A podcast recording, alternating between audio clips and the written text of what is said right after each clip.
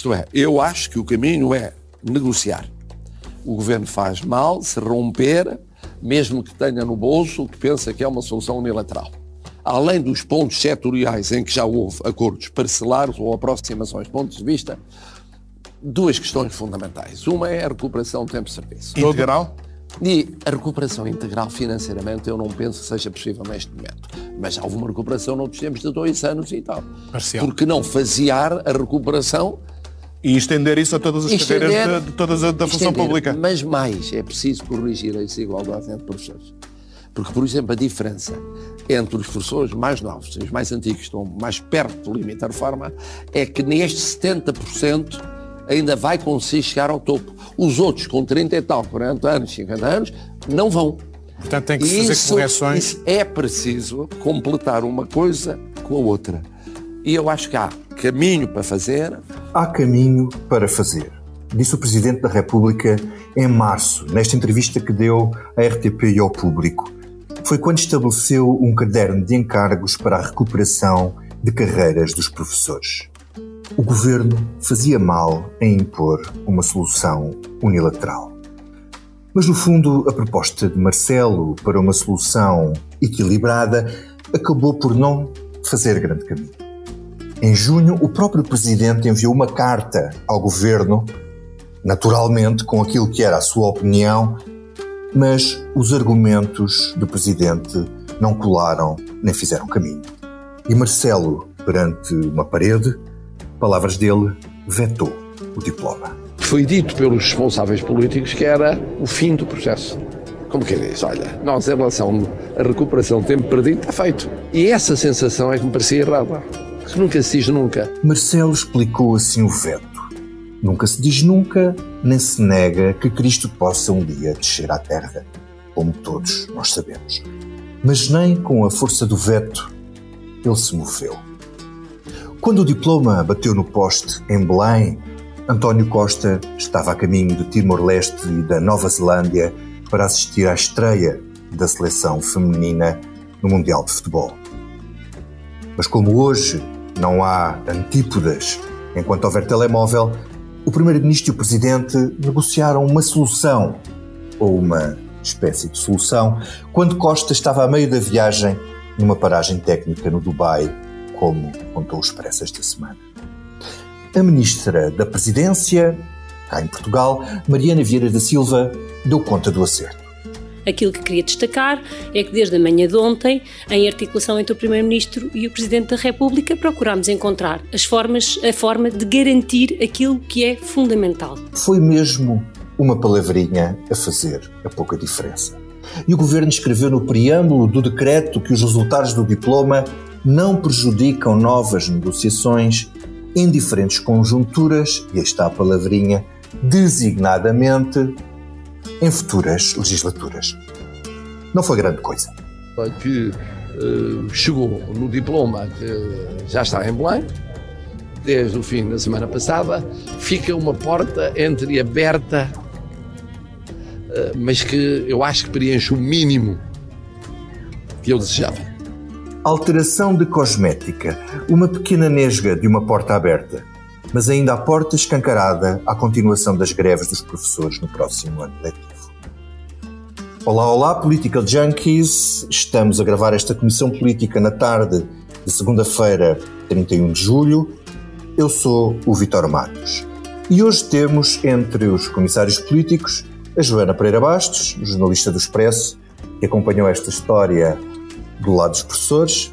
Olá, Joana. Olá, tudo bem? E o David Diniz, o nosso comissário residente, diretor adjunto do Expresso, e que na semana passada também passou mergulhado, em vez das águas frescas do mar, mergulhado neste tema quente. Olá, David. É pá, isso não se faz, isso não se faz, não é mesmo? Mas olha, bem-vindo de volta, Vitor Matos. Também bem-vindo a Eunice Lourenço, a nossa peregrina. Eunice Lourenço, a nossa editora peregrina da Política do Expresso, que anda envolvida na Jornada Mundial da Juventude, mas que não perde um episódio destas aventuras de Costa e Marcelo na Ia nossa lá perder. Designadamente este. designada. O Expresso faz 50 anos. Celebre connosco e torne-se assinante em expresso.pt. designadamente, David, começo por ti.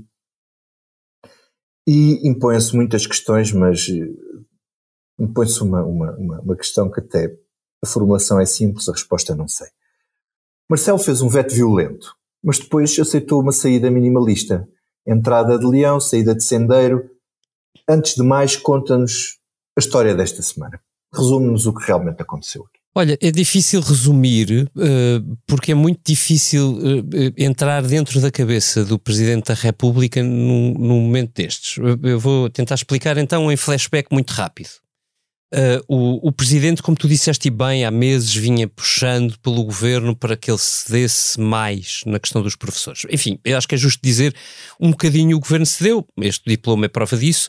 Uh, haverá 60 mil professores que conseguem uma progressão um bocadinho maior do que aquilo que, que, que estava que seria expectável, uh, mas uh, o que aconteceu foi que o presidente andou semanas a mandar o diploma dos professores de volta para o governo. Uh, com perguntas, com respostas, sabemos agora com cinco propostas, embora nós não sabemos exatamente que propostas foram estas, e, e, e o governo só aceitou duas. Mas das duas que o governo aceitou, houve uma em particular que o presidente achou muito mal que o governo não aceitasse, que é a de abrir, deixar um bocadinho aberta ou fechada totalmente a porta para que novas negociações pudessem acontecer sobre este tema em particular. Uh, e, e quando o, presidente percebe que o governo não vai ceder isto, o presidente veta. Mais estranho que isso. No, no, vetar é um ato normal, mas é, é claramente um veto político, onde o, o, o, presidente publica a carta que envia à presidência do Conselho de Ministros, portanto ao primeiro-ministro, a explicar as razões do veto, que é uma, uma carta longa, uh, detalhada e sim com críticas muito violentas, mas onde ele próprio deixa uma porta de saída ao governo. Uh, e a porta de saída é mesmo esta. Nem, nem minimamente no, no, no preâmbulo há uma referência para que as negociações possam ser reabertas. Uh, o Primeiro-Ministro estava à distância, uh, em Dili, inicialmente. há depois toda uma história sobre onde é que o Presidente estava, e é muito divertida, se quiseres, depois posso-te uhum. contar. Uh, mas, e, efetivamente, o que acontece é que o Presidente avisa o Primeiro-Ministro uh, an antecipadamente, mesmo à distância que vai anunciar este veto. Eles discutem longamente. Uh, o Primeiro-Ministro mete-se num avião de regresso, onde estava previsto que voltasse, portanto tem que fazer uma escala no Dubai. A meio do caminho, fazendo essa escala, volta a falar com o Primeiro-Ministro longamente e o, o próprio Primeiro-Ministro diz ao Presidente então que, um, que, tendo eles que encontrar um caminho qualquer, uh, que ele ia seguir a sugestão de colocar no preâmbulo uma frase que deixaria um, alguma coisa em aberto para o futuro. Nós ainda não sabemos com precisão o que é que ficou negociado, porque ainda não conhecemos o diploma. Sabemos que o Presidente aceitou, ou que aceitará e que vai promulgar, mas não sabemos os termos precisos, e aqui os termos, como estamos a falar de pequenas palavras, são evidentemente importantes. Agora, o que sabemos é que quando o governo mete, uh, o que muda num diploma é essencialmente num preâmbulo, nós sabemos que aquilo não tem validade legal. E também sabemos que a formulação, ainda que sigamos o que, disse, o que nos contou o Presidente da República este domingo, que é colocou uma frase que diz que designadamente isto pode ser reaberto num próximo governo, e se diz designadamente, explica ao Presidente, então isso quer dizer que não é exclusivamente no próximo, uh, na próxima legislatura, também pode ser esta, e portanto eh, eu não consigo imitar o hum. Marcelo. E, uh, vão-me perdoar, mas isto é tudo bastante uh, simbólico, vá, para mas, dizer diz, o menos. A questão é a pergunta. Eu tenho uma palavra concreta. um bocadinho bastante diferente simbólico. Mas, mas espera, diz uma coisa, isto quer dizer. Mas tu não tens que escrever sobre este assunto noticiosamente, eu ainda tenho que escrever noticiosamente, oh, portanto não me apetece oh, dizer David, pior que isto. É mais. Isto, isto é, é Quer dizer, eh, a montanha pariu um rato, ou seja, o, o, o veto e o texto do veto acabaram por, eh, quer dizer, acabou por ser uma coisa. Não. Eu acho que, acho que a montanha não pariu mesmo não, nada. Nem rato. Esse é o problema. Que é, é assim, é que para que houvesse um rato, era preciso que de facto ficasse entreaberta uma porta para este governo. Mas, mas este governo deixou bastante claro, desde a conferência de imprensa de quinta-feira, já pós-veto, que não queria criar expectativas que não, hum. que não ia dar e não tinha possibilidades de dar. Portanto, para este governo isto é um assunto fechado.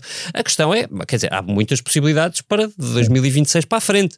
Mas eu acrescentaria, nessa altura já então, estão muitos mais então pessoas então nós já, já falamos da questão mais política um bocadinho adiante, mas Joana, um, do ponto de vista dos professores, um, este veto do Presidente parecia estar a dar força e abrir mais uma frente de guerra do, do, do, dos professores ao Governo uh, pela recuperação dos 6 anos, 6 meses e 23 dias.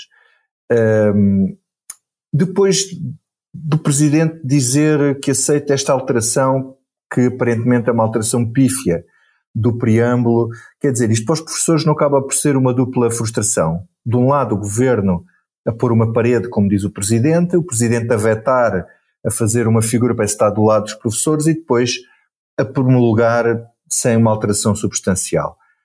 Do ponto de vista dos professores, como é que esta questão política, enfim, que envolve a vida deles, está a ser vista?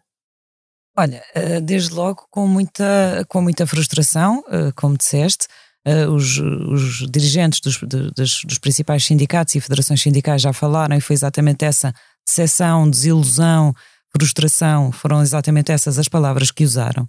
Porque quando na quarta-feira da semana passada é conhecido o veto de Marcelo, houve uma expectativa, talvez até possamos dizer ingênua, mas, mas existiu, de que este de que este posicionamento do Marcelo e de que o veto pudesse de alguma forma levar o governo a mudar de posição. E ainda que não aceitasse uma reposição integral do tempo de serviço, pelo menos um, aceitar de voltar a negociações, mas com um calendário, portanto uma questão faseada, escrita, comprometida, etc. E portanto havia essa expectativa. E as declarações iniciais dos sindicatos nessa quarta-feira e depois nos, nos dias que se seguiram, até depois ser conhecido, um, enfim, estes desenvolvimentos, essas, essas declarações iniciais foram de, de, eh, de, grande, enfim, de grande contentamento pela posição do Presidente da República, sentiram-se com esse respaldo presidencial e acreditaram que as coisas iam mudar. Agora, quando Marcelo vem dizer que, enfim, uh, deverá promulgar e que se sabe que uh, essencialmente a única coisa que mudará é uma declaração de intenções hiper vaga, sem nenhuma substância, sem nenhuma calendarização, num preâmbulo, e em que se diz designadamente, ou seja, que talvez noutras conjunturas, designadamente eh, em próximas legislaturas, e portanto designadamente em próximas, quer dizer que se admite a possibilidade de ser ainda nesta legislatura, eh, quando evidentemente isso não, não, não vai acontecer, eh, porque, enfim, o Primeiro-Ministro disse desde sempre e fez disso um ponto de honra que não havia condições financeiras para satisfazer essa, essa reivindicação Mas, dos, Joana, isto significa que os, os e, portanto, obviamente, isto é uma enorme Os professores vão continuar na rua. Isto significa que os professores vão continuar na rua e que nada muda do lado dos professores. E é sim, pior do que isso. Ponto. E com que, com que força? Ou seja, eu tenho esta legítima dúvida que é, eu e a Joana falámos muito, evidentemente, na semana passada, enquanto construíamos textos, uh, uh, e as a expectativa foi criada, evidentemente, com, com o apoio do Presidente da República, levava-nos a crer que os, que os, uh, os sindicatos professores tivessem muita força no regresso às aulas com contestação. A minha dúvida é, face a esta solução, uh, quer dizer, já, já todos concluímos que o Presidente não sai propriamente num, num, num, num sítio num sítio brilhante deste, sai mal trato. desta fotografia, Mas o, a, a, pergunta é, e, e os sindicatos, com que força é que voltam? Isso é um bocadinho uma incógnita, porque no final do ano letivo que terminou agora, os professores já vinham a dar alguns uh, sinais de cansaço da própria contestação. Uhum. E a verdade é que as últimas ações de contestação já não tiveram a mobilização que tinham tido ao longo do ano. E, portanto, havia alguma expectativa uh, de que o próximo ano fosse um ano mais tranquilo, finalmente, uh, porque vimos de três anos, de, três anos letivos de profunda instabilidade, primeiro com dois anos de pandemia e depois com este uhum. ano marcado por greves e uh, e muitas manifestações. Portanto, havia essa expectativa que o próximo ano fosse um ano mais calmo. E, aliás, o próprio Presidente da República disse por várias vezes, frisou a importância de ser um ano tranquilo uhum. nas escolas, o próximo. Um, agora, é um bocadinho incógnita, precisamente porque já havia estes sinais de cansaço, um, mas a verdade é que eu acho que as pessoas agora sentem-se uh, frustrados, ainda mais seja, frustrados. Isso dá força a uma nova Constituição. Uh, Eu acho que sim, porque lá está, uh, nesta questão, ou em tudo na vida, basicamente, uh, é muito uma questão de expectativas, uhum. não é? E as pessoas andam aqui, por um lado, o governo sempre lhes. Uh, gurou essas expectativas de uma forma muito clara, independentemente de concordarmos ou não com a oposição. Uhum. A questão é que foi sempre muito claro, não houve aqui grandes divergências ou avanços uhum. e recuos, sempre foi muito claro. Depois há esta posição do, do Marcelo, que de repente deu-lhes ali um balão de oxigênio durante três ou quatro dias, agora novamente uma frustração, portanto é uhum. difícil adivinhar o impacto que isso vai ter na dimensão da contestação do próximo ano. É evidente que a contestação vai existir, não tenho nenhuma dúvida sobre isso. Com que mobilização? Acho ainda okay. prematuro de Então deixa-me passar a Eunice. Eunice. Uh, uma questão mais política. Uh, esta decisão, este veto do Presidente, talvez tenha sido daqueles que gerou algumas reações uh, sobre o facto do Presidente estar eventualmente a extravasar os poderes presidenciais. Por exemplo, José Pacheco Pereira escreveu um artigo no público. Qual, por exemplo? Designadamente. Designadamente. Está muito bem. Agradeço, agradeço, agradeço a, a correção. Uh, ele, ele, designadamente uh, diz que isto é um caminho perigoso de contragovernar e depois usa assim uma espécie de ironia com, uh, com a, a, a vertente religiosa de Marcelo, de contra-governar não só por pensamentos, como por palavras e, acima de tudo, com obras. Hum, tu achas que o Presidente estava uh, não, não só a vetar, mas a, a, a, governar, ou seja, no sentido de querer que as alterações tivessem um determinado conteúdo? Achas que isso é estar a extravasar os poderes Olha, presidenciais? Vocês hum, são muito profundos. E é por isso. Isto é por isso que estás contratada assim, aqui para a Comissão Política.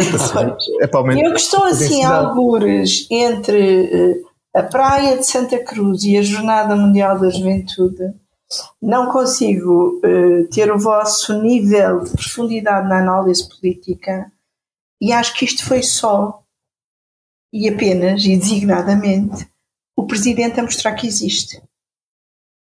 Hum. E não me consigo desligar dos diretos que vi ontem à meio-dia, por volta disso, do presidente Vila Viçosa, a justificar o veto, a justificar porque é que agora promulga, a falar depois de tudo e mais umas botas. E a responder aos críticos que ainda e... acha ele ainda vai ouvir. Sim, a responder aos críticos, a responder aos problemas de segurança da jornada, a, a falar de tudo, enfim, e designadamente da questão da educação. E eu só tenho uma palavra, que é ridículo. Ridículo. Eu senti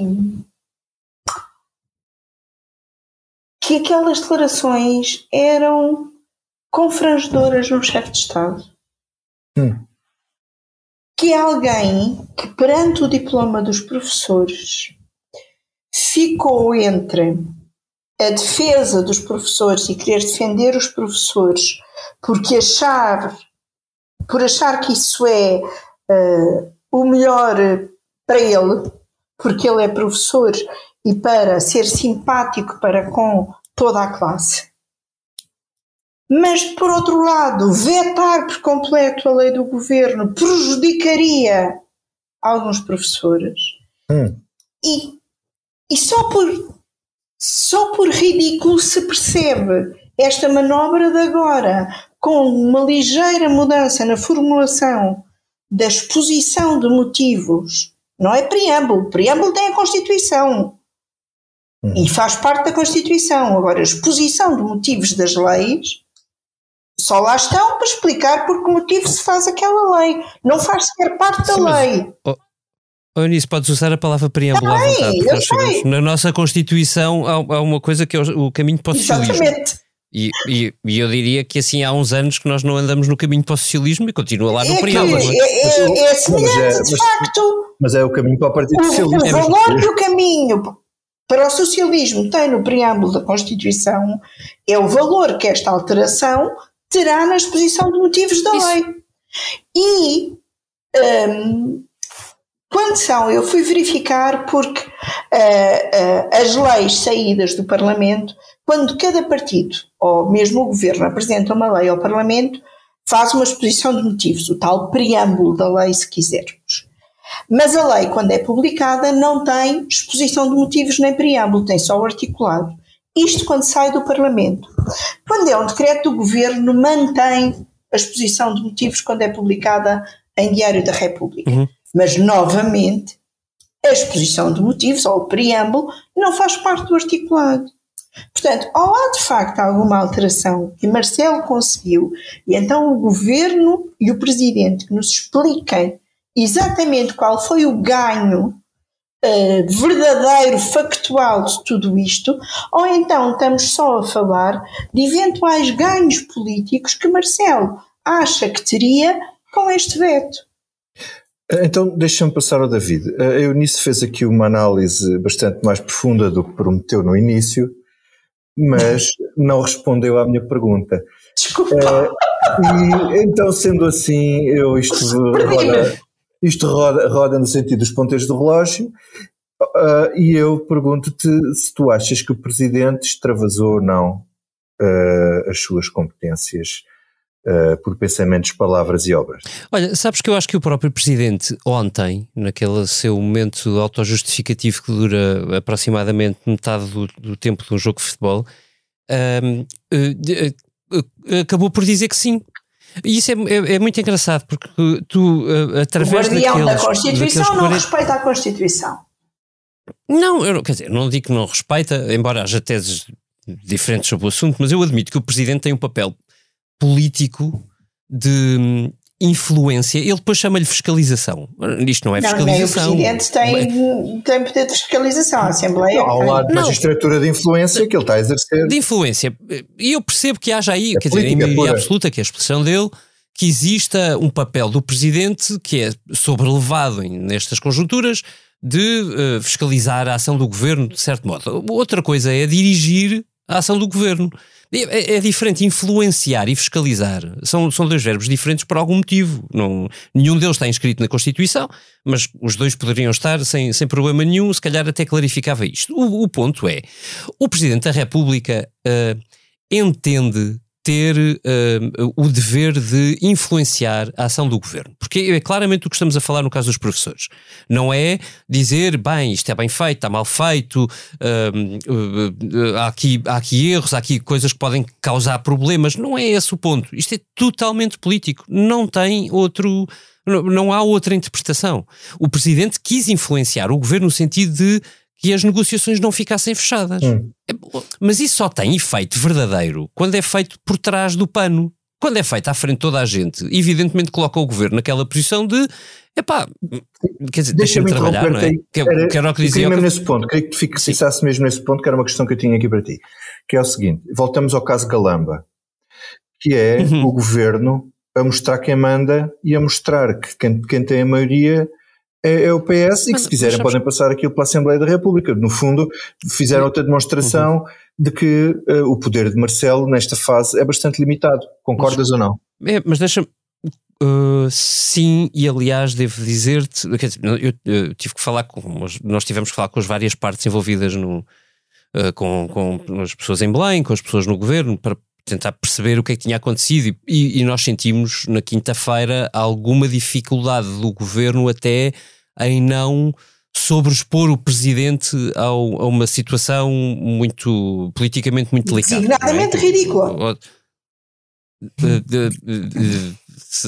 Como é que se diz na, na, na missa, Eunice? É, Uh, não, eu tinha aqui uma expressão, mas não me está a sair. Mas pronto, mas podia ser assim uma coisa bastante católica que eu ia dizer.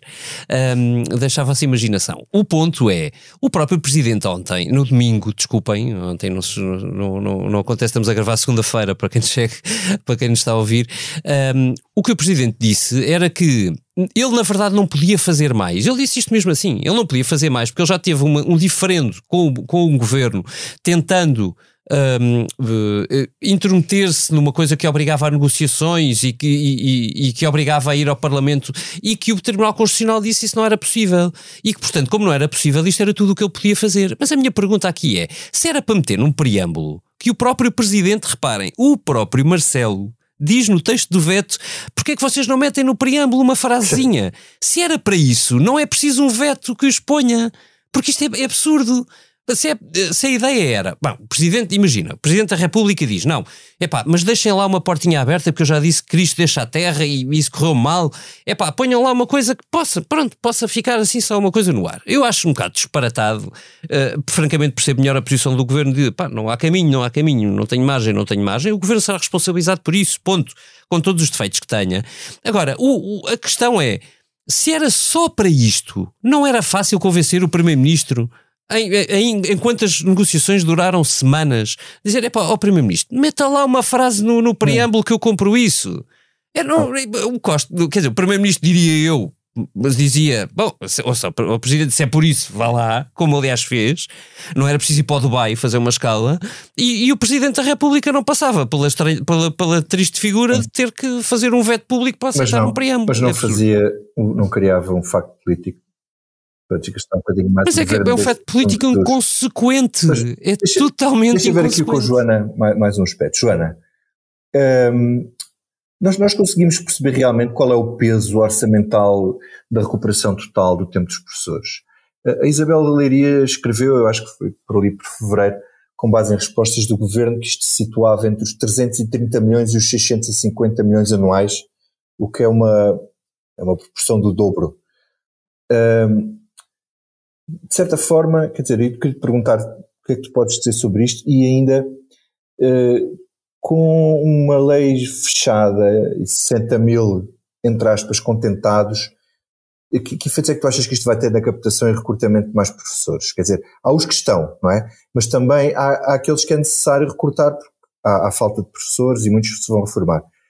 Isto ainda afastará mais as pessoas da carreira docente?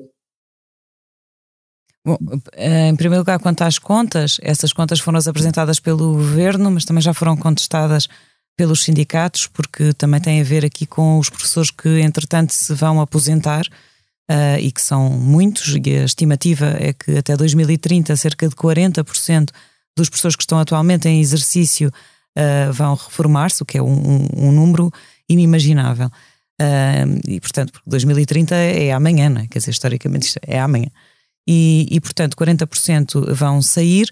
O número dos professores que estão em formação é, não chega nem de longe nem de perto para, para compensar estas saídas. É, é ínfimo os professores que estão em, em formação e, portanto, é preciso fazer muito mais para, para que a carreira se torne atrativa. Uh, e, e, obviamente, este, este tipo de coisas não, não ajuda. E o, o facto, assim, vamos imaginar um jovem que está agora no final uh, do ensino secundário a ter que tomar uma decisão sobre uh, que, enfim, que profissão escolher e que curso escolher.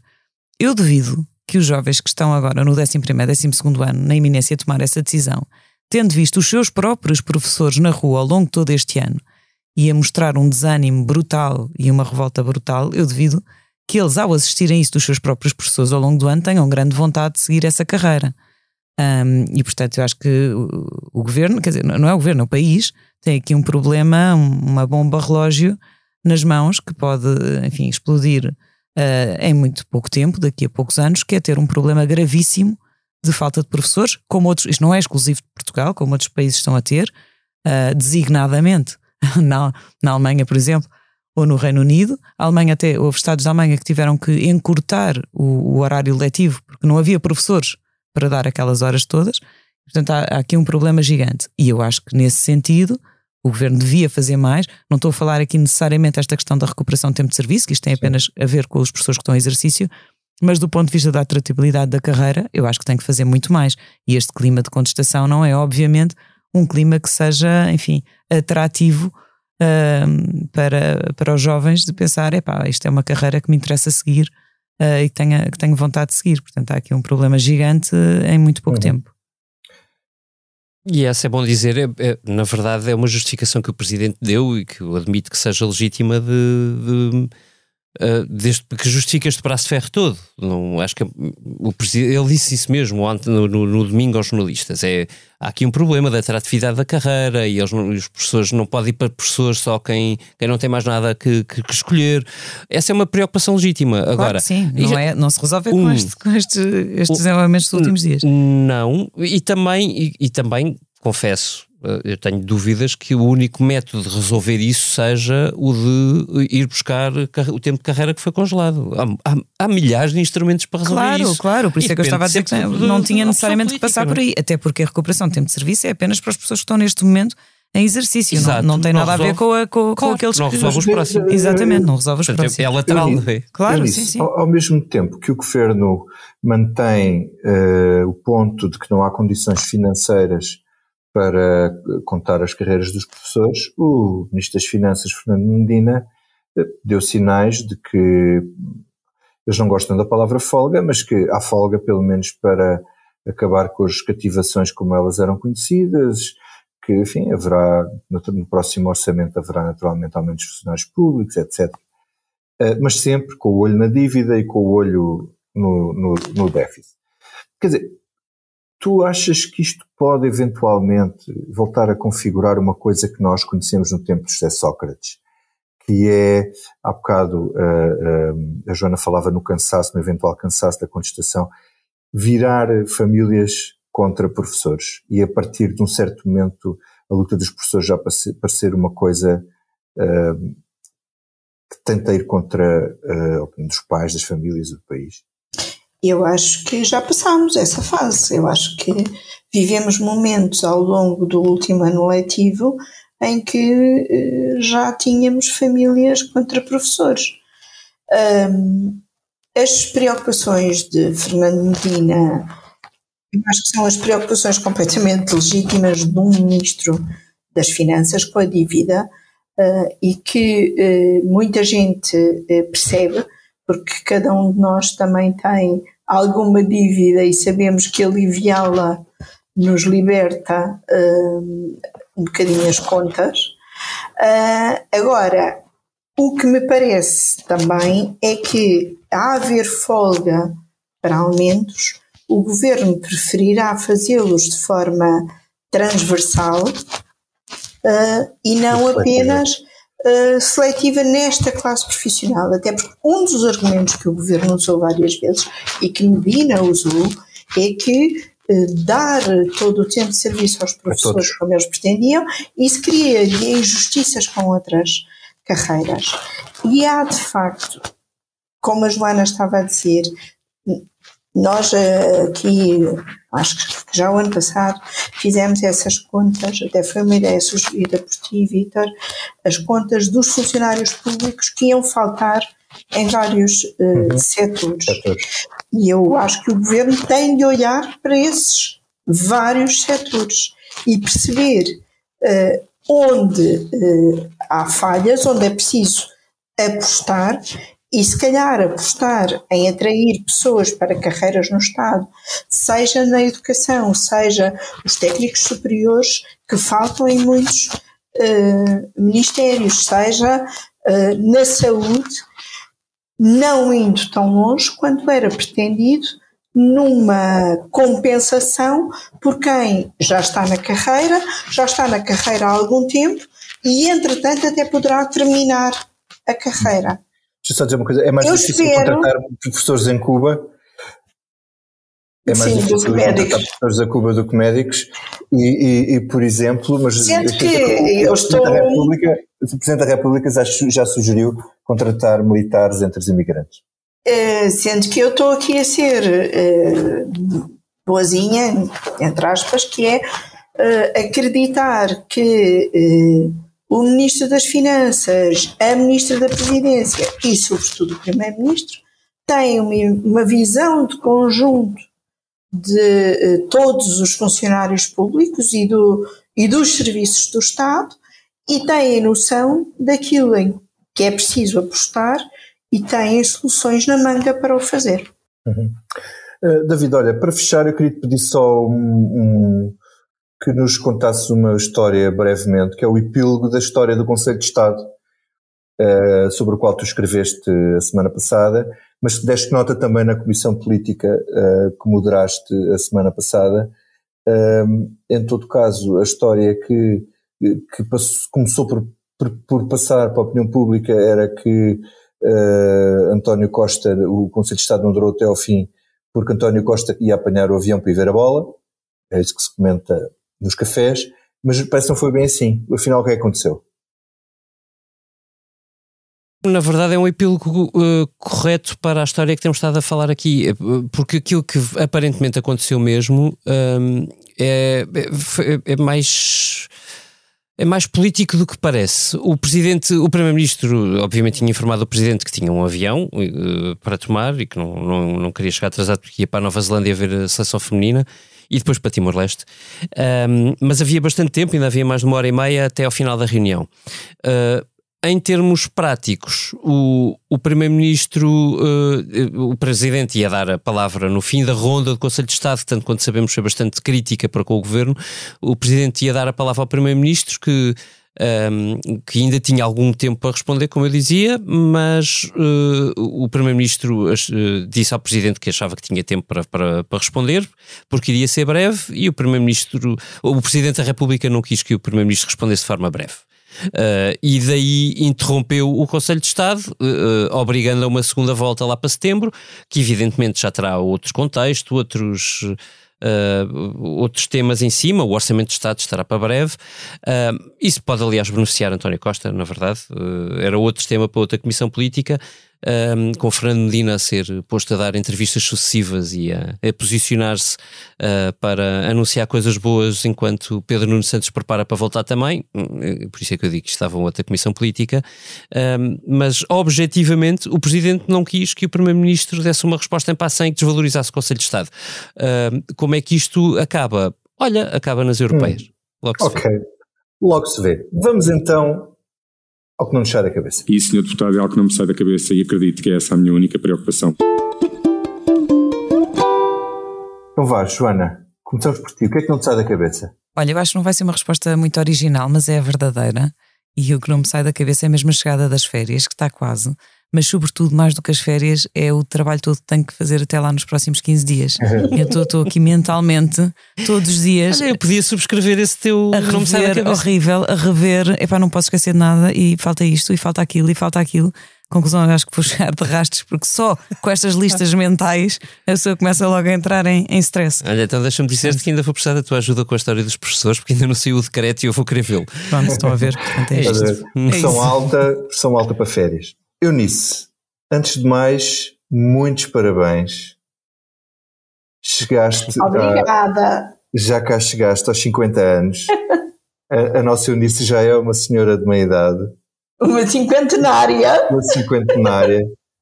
muitos parabéns, muitos, muitos parabéns. Diz-nos então o que é que não te sai da cabeça.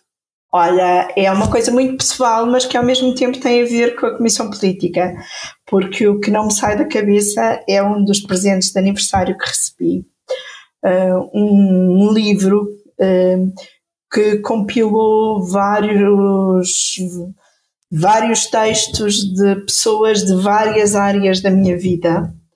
Uh, foi assim um mimo muito grande, uma surpresa muito grande que eu recebi no dia dos meus anos uh, e que começa uh, o, o livro tem assim uma pagininha com uma citação minha na comissão política a seguir aos anos do Vitor Matos a dizer que uh, temos de celebrar a vida.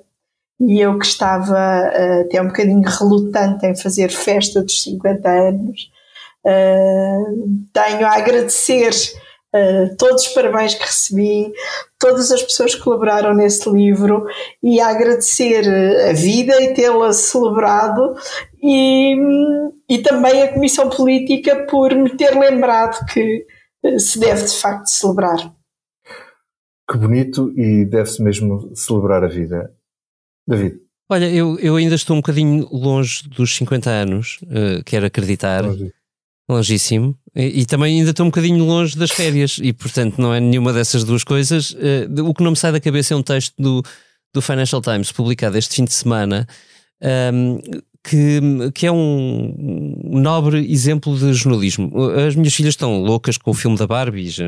A mais velha já viu o filme da Barbie duas vezes, uma com um amigo, outra levou a avó. Uh, quando levou a avó, a mais nova também foi, e portanto fizeram uma festa às três, foram ver uh, e, e, não paravam de falar sobre o filme da Barbie. Eu não liguei quase nenhuma ao, ao fenómeno. Eu sei que é um blockbuster. Uh, Uh, percebo que tem características especiais, ainda não tinha despertado jornalisticamente para ele.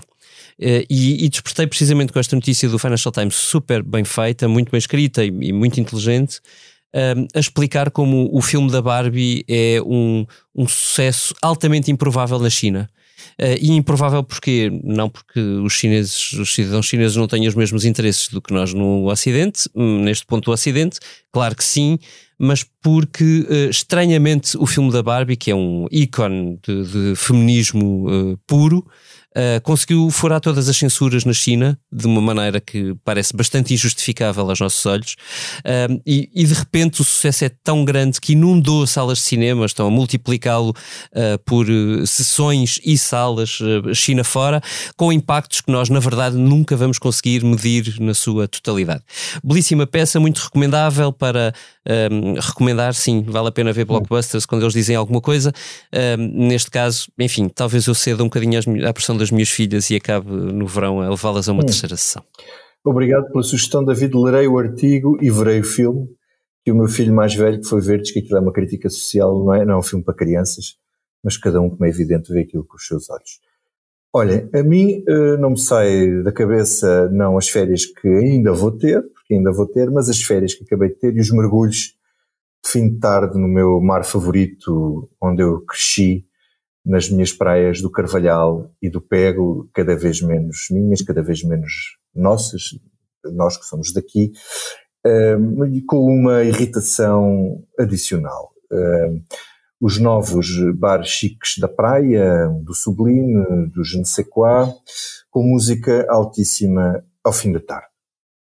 Uh, o governo proíbe os cantantes e as colunas da areia, mas os concessionários podem fazer a berraria que quiserem e que se ouve na praia toda.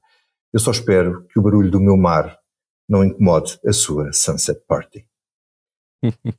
E chegamos ao fim desta comissão política. Para a semana voltamos. Este é um verão em cheio. Agradeço ao João Luís Amorim e à Salomé Rita pela sonoplastia e ao Carlos Pais pela ilustração. Esta semana, infelizmente, mais uma vez, despedimos-nos uh, com um cantor que desaparece. Neste caso é uma cantora, a cantora e ativista e polemista Sinead O'Connor, que a nossa geração conheceu tão bem e fica aqui uma música menos conhecida, dedicada a Marcelo e Costa. Eles, diz a música, eles serão expostos pelas suas próprias palavras. A música As Novas Roupas do Imperador, The Emperor's New Clothes. clothes.